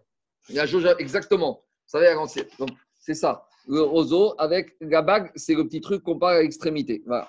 C'est ce qui permet. Alors, ça n'obstrue pas le roseau. Ça, c'est important. Le roseau, il reste percé à l'extrémité, mais ça fait une espèce de bague. Vous savez, à l'ancienne, quand le, mécanicien, le garagiste, il regardait pour voir s'il y avait de l'huile, il enfonçait euh, une espèce de tige et il ressortait et il voyait jusqu'à où était encore l'huile. C'est un peu ce système-là que le fabricant des huiles avait. Alors maintenant, ce roseau qui sert justement à manipuler les olives. Alors, qu'est-ce que dit la Mishnah? On n'est plus du tout dans Shabbat. On est en matière d'impureté. Si à l'extrémité de cette- ce roseau, il y a cette espèce de bague, alors maintenant, l'ustensile va recevoir l'impureté. Pourquoi? On va expliquer. Vein lav en mekabel. Et s'il n'y a pas cette bague à l'extrémité, eh ben la jauge, le, le roseau ne va pas recevoir l'impureté.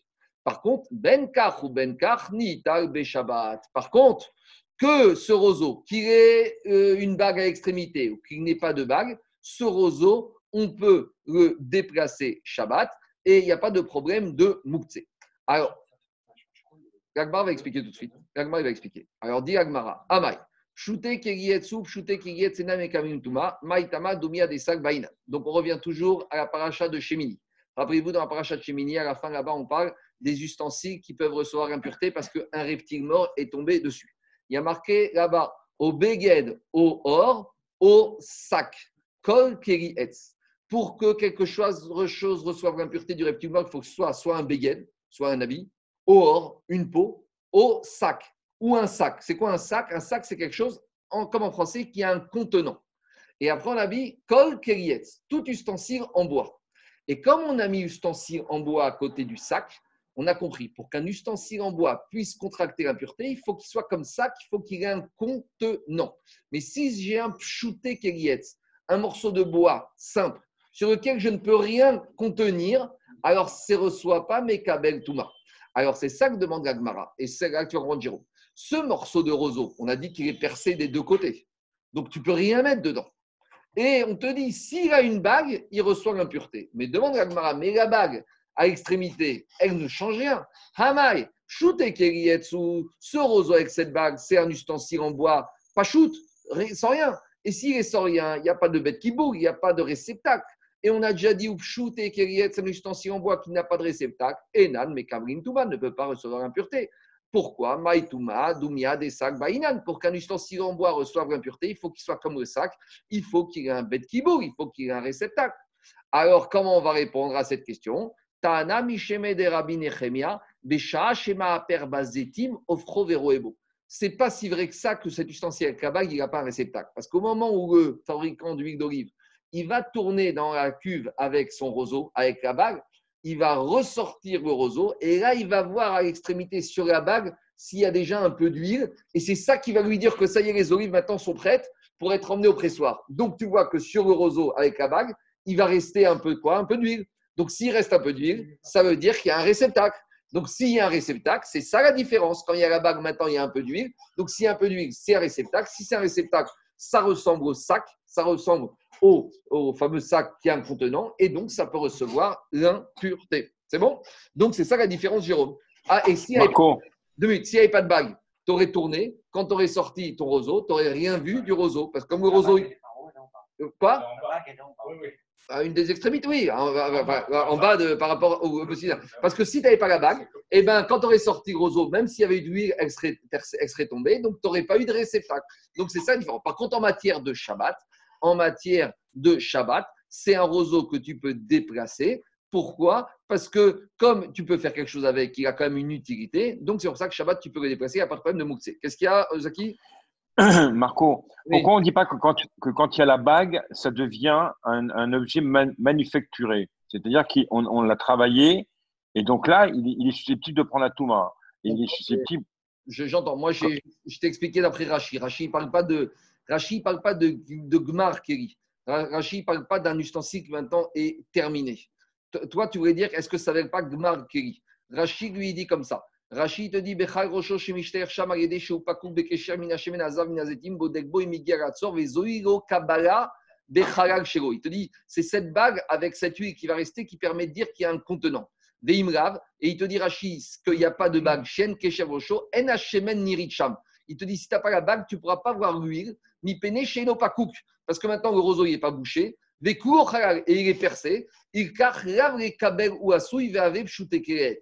Ou ben kach ben kach lital be Shabbat, deaki ou la forme positive. Et il te dit, Rachi, malgré tout, pour Shabbat, c'est un ustensile, parce que puisque je peux retourner mes olives dans la cuve, c'est comme si tu as une fourchette, comme tu as une cuillère, c'est un ustensile pour Shabbat. Donc je pense, euh, Zaki, Mais, mais, mais, mais En il fait, as raison, mais euh, j'ai voulu expliquer d'après Rachi. parce qu'un un, un objet en bois manufacturé, même s'il n'a pas de contenant, il ne prend pas Ah oui. Touma. Parce que ça s'appelle déjà un D'accord. Ça s'appelle pas Pshute Keriet, ça s'appelle déjà un Keri. Allez, je retourne. Alors, Mishnah suivante. Rabbi Yossi Omer Kol Kerim Nitarim. Viens Rabbi Yossi, il te dit tous les ustensiles, ça c'est un autre avis dans Moukse, tous les ustensiles, on peut les déplacer Shabbat. Routz, à l'exception. Bon, quand il dit à l'exception, c'est pas que c'est que ces deux-là. La liste n'est pas exhaustive, mais à l'exception de ces deux types d'objets. Mina Messer Agadol, à l'exception de la grande vis. Alors, Messer, ce pas une vis, c'est une grande, euh, c'est une, une tronçonneuse. 36 qui fait- permet de couper les, les- les corottes, des, les, les troncs de- des arbres pour fabriquer des poutres. Donc, ce n'est pas le petit couteau de cuisine, c'est vraiment la scie, c'est la tronçonneuse mécanique. Donc, ça, je ne peux pas. Utiliser Shabbat, Veyatel chez le Macharesha, c'est l'instrument de la charrue. Pourquoi? Le que- coutre. de- donc, comme Drachi explique, comme le propriétaire de ces instruments, il est MacPid, c'est vraiment des outils professionnels. Donc, il leur affecte un endroit avant Shabbat, il les met dans, la, dans le champ, dans la cabane, c'est fermé à clé, c'est Mechamat, Resronkis, tout ce que vous voulez. Ça, c'est Mouktsé, Shabbat. Et d'Irachi, autre chose, des. Normalement, c'est des objets qui ne doivent pas être utilisables pour autre chose. Tu peux monter et descendre, jamais ce propriétaire de ces objets, il va te permettre de les utiliser pour autre chose. D'accord? C'est comme, je ne sais pas, moi je dis n'importe quoi, mais un monsieur va te dire, moi mon ordinateur, ce n'est pas un calme-pied. Tu vas jamais autoriser l'ordinateur à autre chose que pour servir d'ordinateur. D'accord? Ou la souris, tu vas pas t'en servir comme d'une gourde. Tu vas pas mettre de l'eau dedans et aller boire. Donc c'est pareil. Je te dis, ça ne convient à aucune autre utilité. Donc avant Shabbat, quand le monsieur il a rangé ses ustensiles, c'est fermé. Amar Rav Nachman. Rav Nachman, il te dit, Aïe de katsere. Donc, Rav Nachman, il vient, il te dit, la Mishnah, quand on a parlé de ces deux, deux- objets, ce n'est pas exhaustif. Tous les objets qui vont ressembler à ces exigences-là seront moutsés. Par exemple, uchra de katsere. C'est quoi uchra de katsere? C'est un- une cuve en métal avec des trous dans lequel il y a deux expressions arrachées, je vous donne la deuxième. C'est dans lequel le fabricant d'habits, il mettait les encens en dessous avec des bonnes odeurs et par les trous, la bonne odeur allait se diffuser aux vêtements. C'était pour parfumer les vêtements. Donc, à nouveau, cette cuve-là avec des trous, c'était un truc professionnel du fabricant d'habits, donc c'est Moukse. Amarabaye charva de ushkafe vesakina de ashkafta de nagre ke yated shel macharesha dame. Donc, à nouveau, ça, c'est trois ustensiles différents. Le premier, c'est le couteau qui servait pour fabriquer du cordonnier. D'accord? On avait vu ça, ce qui fermait Le au tranchant, le tranchant. le bottier. Après, on a eu le couteau du boucher. D'accord? Vous savez, quand vous avez à la boucherie, le grand couteau comme ça, on ne va pas se servir de ça Shabbat pour couper sa viande. Et Khatsina, Dorira, je ne sais pas ce que c'est. En tout cas, Rachid te dit tous ces objets couteaux, De Loire. de gloire, tous ces objets tranchants, comme le propriétaire, il a peur qu'il y ait dessus des guimottes, qu'ils soient abîmés si tu les utilises à autre chose, il ne veut pas que tu les utilises pour autre chose. Donc, s'il ne veut pas que tu les utilises pour autre chose, ils sont mouxés. C'est bon? Alors maintenant, on va faire un peu d'histoire. Alors, maintenant, on va commencer la Braïta. Tanoura Banan, Barishona. Alors, il faut savoir, depuis quand remonte l'interdit de Mouktsé Alors, je ne sais pas si vous vous rappelez, mais on avait parlé, quand on avait parlé de la mort de David Amelech à que Shlomo Amelech était très embêté. Parce que David il est mort à Shavuot, c'était Shabbat, et il s'est retrouvé dans le jardin mort. Et Shlomo Amelech a envoyé en Beth Midrash, et il a dit Qu'est-ce que je fais? Mon père est mort dans le jardin, et il est Mouktsé. Je ne peux pas le déplacer. Donc, en Beth Midrash, ils ont dit voilà un bébé ou un morceau de pain. Mais en tout cas, dit le Shulchan donc le Admorazaken de Lubavitch, dans son Shulchan il dit on voit de là que l'interdit de Mouxé existait déjà à l'époque de David Améler. Et après, il y a eu des va-et-vient par rapport à ce digne de Mouxé. Et là, l'Agma nous ramène l'enseignement de, qui s'est passé à l'époque du début de reconstruction du deuxième temple. Tout le monde sait qu'après la, destruction du premier temple, les Juifs sont partis en Babylonie. Quand ils sont revenus de Babylonie, pas tous, 5% de la population, sont venus menés par Ezra Sofer et le prophète Nehemiah ben Chachilai. Et c'était les deux prophètes qui ont permis de reconstruire la vie juive à Jérusalem avec la reconstruction du deuxième temple. Et là, la Gemara va nous raconter que, est-ce qu'il faut prendre Pshuto Kimashmao, qu'à cette époque-là, les Juifs, après, on peut imaginer l'exil et la défaite, ils étaient un peu légers avec Shabbat.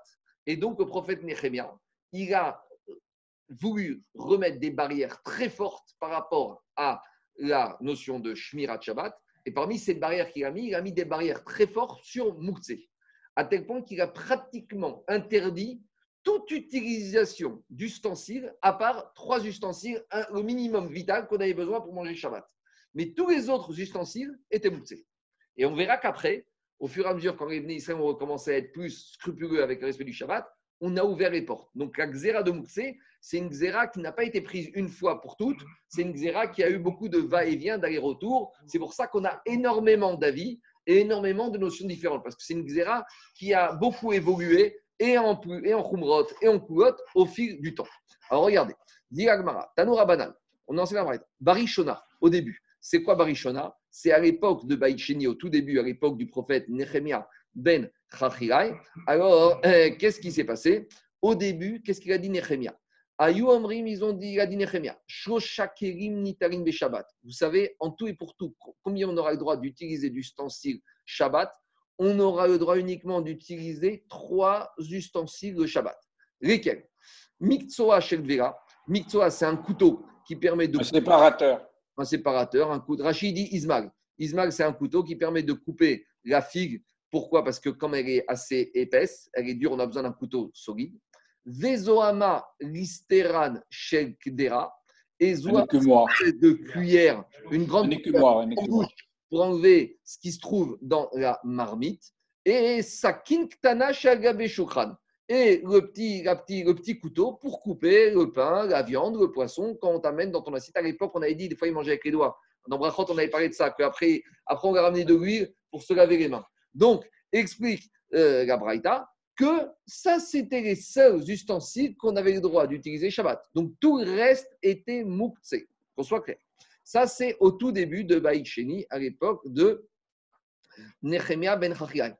Ce qui est très marrant, j'ai jamais eu le temps vraiment de demander à quelqu'un de compétent, mais Nehemiah et le Tana qu'on a vu dans la page précédente qui était très sévère, il s'appelait Rabbi Nehemiah. Ça n'a rien à voir, puisque c'est 400, 420 ans d'écart. Parce que Rabbi Nehemiah, le Tana, c'est à l'époque de la destruction du deuxième temple, et le prophète Nehemiah. Mais c'est marrant que le Tana, qui est très marmire dans Moukse, comme on a vu précédemment, puisque Rabbi Nehemiah, il te dit un kéli il n'est pas, il n'est pas mouxé que si tu utilises ce pourquoi il est dé- euh, utilisable objectivement. C'est marrant, ça ne peut pas être un hasard qu'il porte le même prénom, il porte le même prénom que le prophète Néhémia qui, lui, a été, on va dire, le père fondateur. C'est lui vraiment qui a modelé toute la xéra de Mouxé. Il a été inspiré par son prénom? Eh, sûrement, c'est sûr, c'est- c'est- ça peut être un hasard. J'ai juste le. On continue.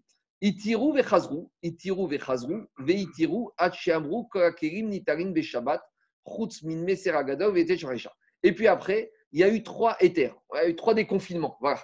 On a déconfiné une première fois, après on a élargi une première fois, après une deuxième fois on a encore plus élargi, et après une troisième fois on a totalement élargi, on a utilisé tout, autorisé tous les ustensiles, jusqu'à qu'on dise la Mishnah qu'on vient de dire en haut, Beshabbat, tu peux utiliser tous les ustensiles avec des nuances qu'on a vues, hein, mais à l'exception de quoi? Chutz, à l'exception de Messer Agadol, Shel, à l'exception de ces ustensiles qui sont, on va dire, réservés par le propriétaire pour une utilisation professionnelle. Donc voilà les trois étapes. Maintenant, on va voir dans les détails.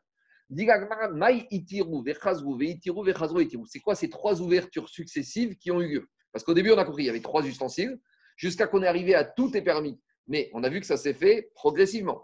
Donc on va essayer de voir c'est quoi les trois étapes qu'il y a eu. Donc sur ces trois étapes, il y a deux Amoraïm qui vont nous expliquer de manière différente. Il y a Abaye et Rava. Donc d'abord, Abaye va nous expliquer les trois mesures d'allègement successifs qu'il y a eu dans cette zéra de Moussé. Première mesure, Itiru davar shemlarto et et tsorer goufo. Au début, on avait le droit d'utiliser les trois instruments que pour ce qu'on avait dit. Mais après, on les a utilisés à les déplacer, même pour quelque chose d'autre qui n'était pas exactement ça, mais qui était permis. Ça, c'est le premier élargissement. Donc, cette cuillère, tu pouvais t'en servir pour autre chose que de sortir de la marmite. Si tu veux t'en servir pour, je sais pas, pour, prendre euh, dans une salade ou pour autre chose, pour t'en servir comme d'un calpier ou pour poser quelque chose dedans, tu avais le droit. Ça, c'est le premier élargissement. Deuxième élargissement. Deuxième élargissement, c'est que cette cuillère et ce couteau, tu aurais le droit de les déplacer, même si ce n'est pas pour utiliser le couteau ou la cuillère, mais pour profiter de l'endroit où se trouvait la cuillère ou le couteau. Donc ça, même ça, c'était interdit. Par exemple, tu veux poser une marmite sur ce où il y a ce verre. Alors, avant, ce verre, tu n'avais pas le droit de déplacer. Tu peux le déplacer que pour boire. Mais là, maintenant, on t'a autorisé à le déplacer pour poser quelque chose à sa place. Ça, c'est la deuxième ouverture. Et le bassiste, juste le bassiste, il, fait comment par exemple à cette époque-là du bassiste. On va voir après. Première ouverture, c'est d'utiliser les objets qu'on avait parlé, même si ce n'est pas pour l'utilisation qu'on avait prévue au début, les trois objets. Donc, par exemple, la louche, le petit couteau, tu peux l'utiliser pour autre chose. Mais de permis, mais de permis. Mais, Jacob, de permis. Alors qu'avant, ton couteau, il est resté sur la table, il était permis que pour couper, c'est tout. Que pour couper ta nourriture. Maintenant, l'utiliser pour couper autre chose. Deuxième ouverture, Retzoer Mekomo. Troisième ouverture, Davar. Troisième ouverture, on t'a permis de manipuler même des choses, qui, des objets qui servent à faire des interdits. Par exemple, ton téléphone, ton téléphone Shabbat, tu as pas besoin, c'est Dvar Shemlarto Geisur. Ou ton pilon, ou ton mortier, ou ton bio. Tout ce qu'on a vu plus haut. Normalement, c'est Davar Shemlarto Geisur. Mais on t'a autorisé quoi? On t'a autorisé Vechazru Veitiru Davar Shemlarto Geisur. Mais uniquement les Tsorer Goufo In, Uniquement si maintenant ton mortier ou ton pilon, tu veux l'utiliser pour couper ta viande de façon permise. Donc tu veux, ou par exemple ton marteau, que tu t'habituais d'habitude à frapper des, noix, des, coups, on t'a autorisé à l'utiliser pour couper des noix, pour casser des noix. Mais uniquement pour ça. Mais si ton marteau il était posé sur ta table tu as, besoin de l'endroit où il y a le marteau pour poser autre chose, tu n'avais pas le droit. Donc, Marto et Issour, uniquement les Tsorer Goufo In. Si tu voulais l'utiliser pour quelque chose, d'autres, mais qui étaient permis, tu avais le droit. Par contre, les Tsorer Mekomo, Lo. Et avec tout ça, uniquement si ce marteau, tu pouvais le prendre avec une seule main. Mais si Bishteya Adav, si tu veux, il était tellement lourd que tu veux le prendre avec les deux mains, non. Pourquoi? Parce que Tircha Yetera, c'est trop fatigant. Les Chachamim ne voulaient pas que tu te fatigues trop. Mais tu vois pas l'ouverture C'est qu'avant, un marteau, tu ne pouvais pas l'utiliser. Du tout, du tout. Et maintenant, tu peux l'utiliser uniquement pourquoi Pour casser ta noix de coco. Mais par contre, si ton marteau il est sur ta table, tu es en Shabbat, tu ne peux pas le déplacer pour mettre ton saladier ou pour mettre ton, ta marmite. Non. Parce que marteau, normalement, ça sert à quoi? À faire une mélacha. Mais marteau, il est sourd et tsorer éther. Maintenant, avec tout ça, uniquement si tu peux le manipuler avec une main. Mais avec deux mains, c'est trop lourd, c'est yetera beshavat, on n'en veut pas. Ad, ça, jusqu'à qu'on arrive à quoi? À dire, nitarin on arrive à la bishta. Le marteau, si tu vas à une utilisation permise, tu peux le prendre pour casser les noix. Tu peux le prendre si tu as besoin de l'endroit et tu peux même le déplacer avec les deux mains. Ça, c'est la logique de Abaye. Ça, c'est comme ça qu'Abaye a compris le déconfinement, on va dire, progressif du Issour au fil des époques. Ça, c'est Abaye. Maintenant, on a une autre lecture. Amaré, Rava, il te dit Moi, je ne suis pas d'accord avec ta lecture de ce déconfinement des Kérim en trois étapes. Pourquoi? Il dit à partir du moment où le marteau, on l'a utilisé, on l'a autorisé pour casser des noix, alors que le marteau normand est utilisé pour quelque chose d'interdit. Mais une fois que tu l'utilises de le prendre pour casser des noix, tu dois aussi autoriser à l'enlever s'il te dérange l'endroit où il se trouve. Donc pour Rava, il ne comprend pas que sur le marteau, on n'est autorisé que l'utilisation pour casser des noix, mais pas qu'on l'utilise, on le déplace pour profiter de l'endroit où il se trouvait si j'ai besoin de cet endroit-là. Donc à cause de ça, Rava, il propose une autre lecture de, la manière dont ça s'est passé. Et la Rava. Donc lui, il propose une autre lecture. Et la ira comme Rava. hein. Enfin, la n'a pas tellement de sens, parce que là, on est dans un processus historique. Et c'est vrai que d'habitude, la Gemara, quand on raconte des histoires, des choses historiques, la Gemara, il te dit Maïde Ava Ava. La Gemara n'est pas un livre d'histoire. Tu me racontes des histoires telles qu'elles s'est passées, qui n'a aucun intérêt pour nous aujourd'hui, a, c'est pas derrière de la Gemara. Mais ici, comme Moukse, il y a tellement de nuances, il y a tellement de choses différentes, il y a tellement d'avis. Pour bien comprendre l'articulation de tous les historiens de Moukse, on a quand même besoin de comprendre, pour nous comprendre maintenant, aujourd'hui, on a besoin de comprendre comment ça s'est passé pour voir qu'est-ce qui a amené les différents avis, que certains pensent comme ça c'était permis, c'est interdit. Dans Moukse, il y a énormément de nuances et d'avis. Donc pour comprendre mieux ces nuances, ces avis, la Gemara nous raconte que finalement, il y avait, ça s'est passé en plusieurs étapes, la- l'autorisation progressive de tous les ustensiles. Et d'après Rava, quand c'est passé comme ça, et Tirou d'avoir chez Ether, dans un premier temps, on a permis tous les ustensiles qui, permet, qui font des choses qui étaient permises. Ben Ben. Si je les prends pour quelque chose de permis ou si j'en ai besoin pour l'endroit où ils se trouvent. Et après, on est autorisé à déplacer ces choses-là, même pour les protéger économiquement. Par exemple, j'ai un ustensile qui est permis, mais qui se trouve au soleil. Et s'il reste trop longtemps au soleil, il va s'abîmer. Donc j'ai le droit de le déplacer. C'est pas mouxé, même si c'est pas pour faire quelque chose de permis, uniquement pour le mettre à l'ombre. Ça, c'est la deuxième autorisation. Troisième autorisation, les davar. Et troisième, ils ont, ils ont autorisé même de déplacer des ustensiles qui d'habitude servent à faire des choses interdites. Que ce soit pour quelque chose de permis ou même pour disposer de l'endroit. Par contre. Par contre, un objet qui d'habitude sert à faire quelque chose d'interdit, ça, j'aurais pas le droit de le déplacer pour le protéger du soleil uniquement. Ça, ils étaient encore stricts. Par exemple, mon marteau, s'il reste au soleil et qu'avec la chaleur, le fer du marteau va s'abîmer, mais que j'ai pas besoin du marteau pour casser mes noix de coco, ou que j'ai pas besoin du marteau pour disposer de l'endroit où il se trouve, et là, d'après Rava, j'avais pas le droit de le déplacer du soleil à l'ombre. Attends une seconde, excuse-moi, mais là, Rava, il dit.